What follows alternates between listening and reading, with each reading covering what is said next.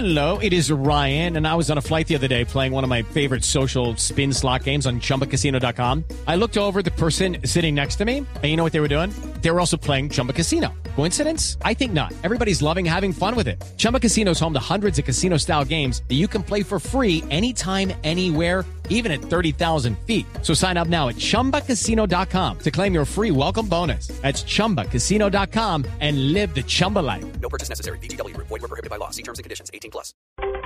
3 de la tarde, 35 minutos. Las noticias, las más importantes a esta hora en Blue Radio. El contratista Emilio Tapia, investigado por el carrusel de contratos en Bogotá, continuará recluido en la cárcel de Cómbita después de que le fuera negado su traslado a la cárcel de La Picota. Carlos Alberto González.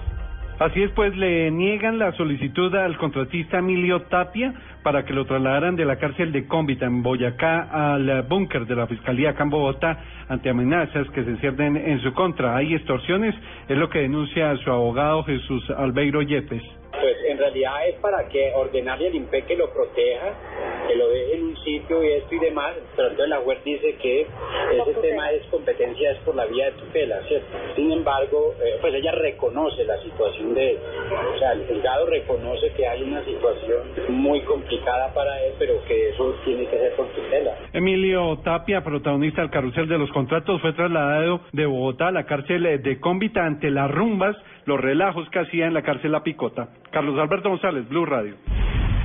En una carta enviada desde la cárcel de Ramo Verde en Caracas, el alcalde Antonio Ledesma instó a la oposición de su país a pedir la renuncia del presidente Nicolás Maduro. Desde la capital de Venezuela, Aaron Corredor.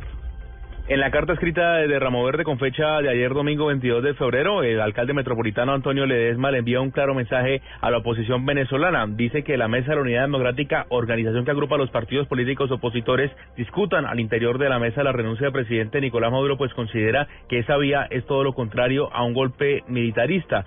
El alcalde Ledesma le dice a la oposición que no se dejen dividir por el gobierno de Nicolás Maduro y escribe, abro comillas, si de verdad quieren darme solidaridad de fuerza, sigan consolidando la unidad creíble, coherente y franca donde se reconozcan todos los liderazgos que interactuamos en la mesa de la unidad democrática. Cierro comillas, Ledesma agradeció todas las manifestaciones de solidaridad que ha recibido desde políticos en Venezuela hasta políticos a nivel internacional. En Caracas, Aaron Corredor, Blue Radio.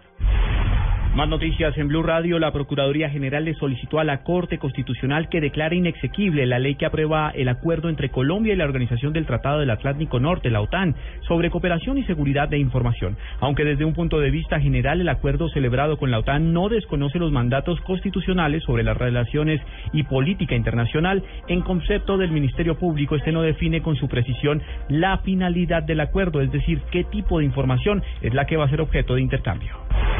El vicepresidente del Consejo de Armenia, Néstor Fabián Herrera Fernández, denunció a la alcaldesa de la capital del Quindío, Luis Piedad Valencia, por presuntamente haber buscado beneficios tributarios para su familia. El cabildante sostuvo que la mandataria habría absuelto del pago de impuestos a sus familiares tras la justificación de una ley falsa. Y lo más importante en el mundo, el gobierno de Estados Unidos aseguró que no está al tanto de ninguna amenaza creíble a centros comerciales del país después de las advertencias emitidas en un video de la milicia radical islámica somalí al-Shabaab que provocaron el aumento de medidas de seguridad en un establecimiento del estado de Minnesota. 3 de la tarde, 38 minutos.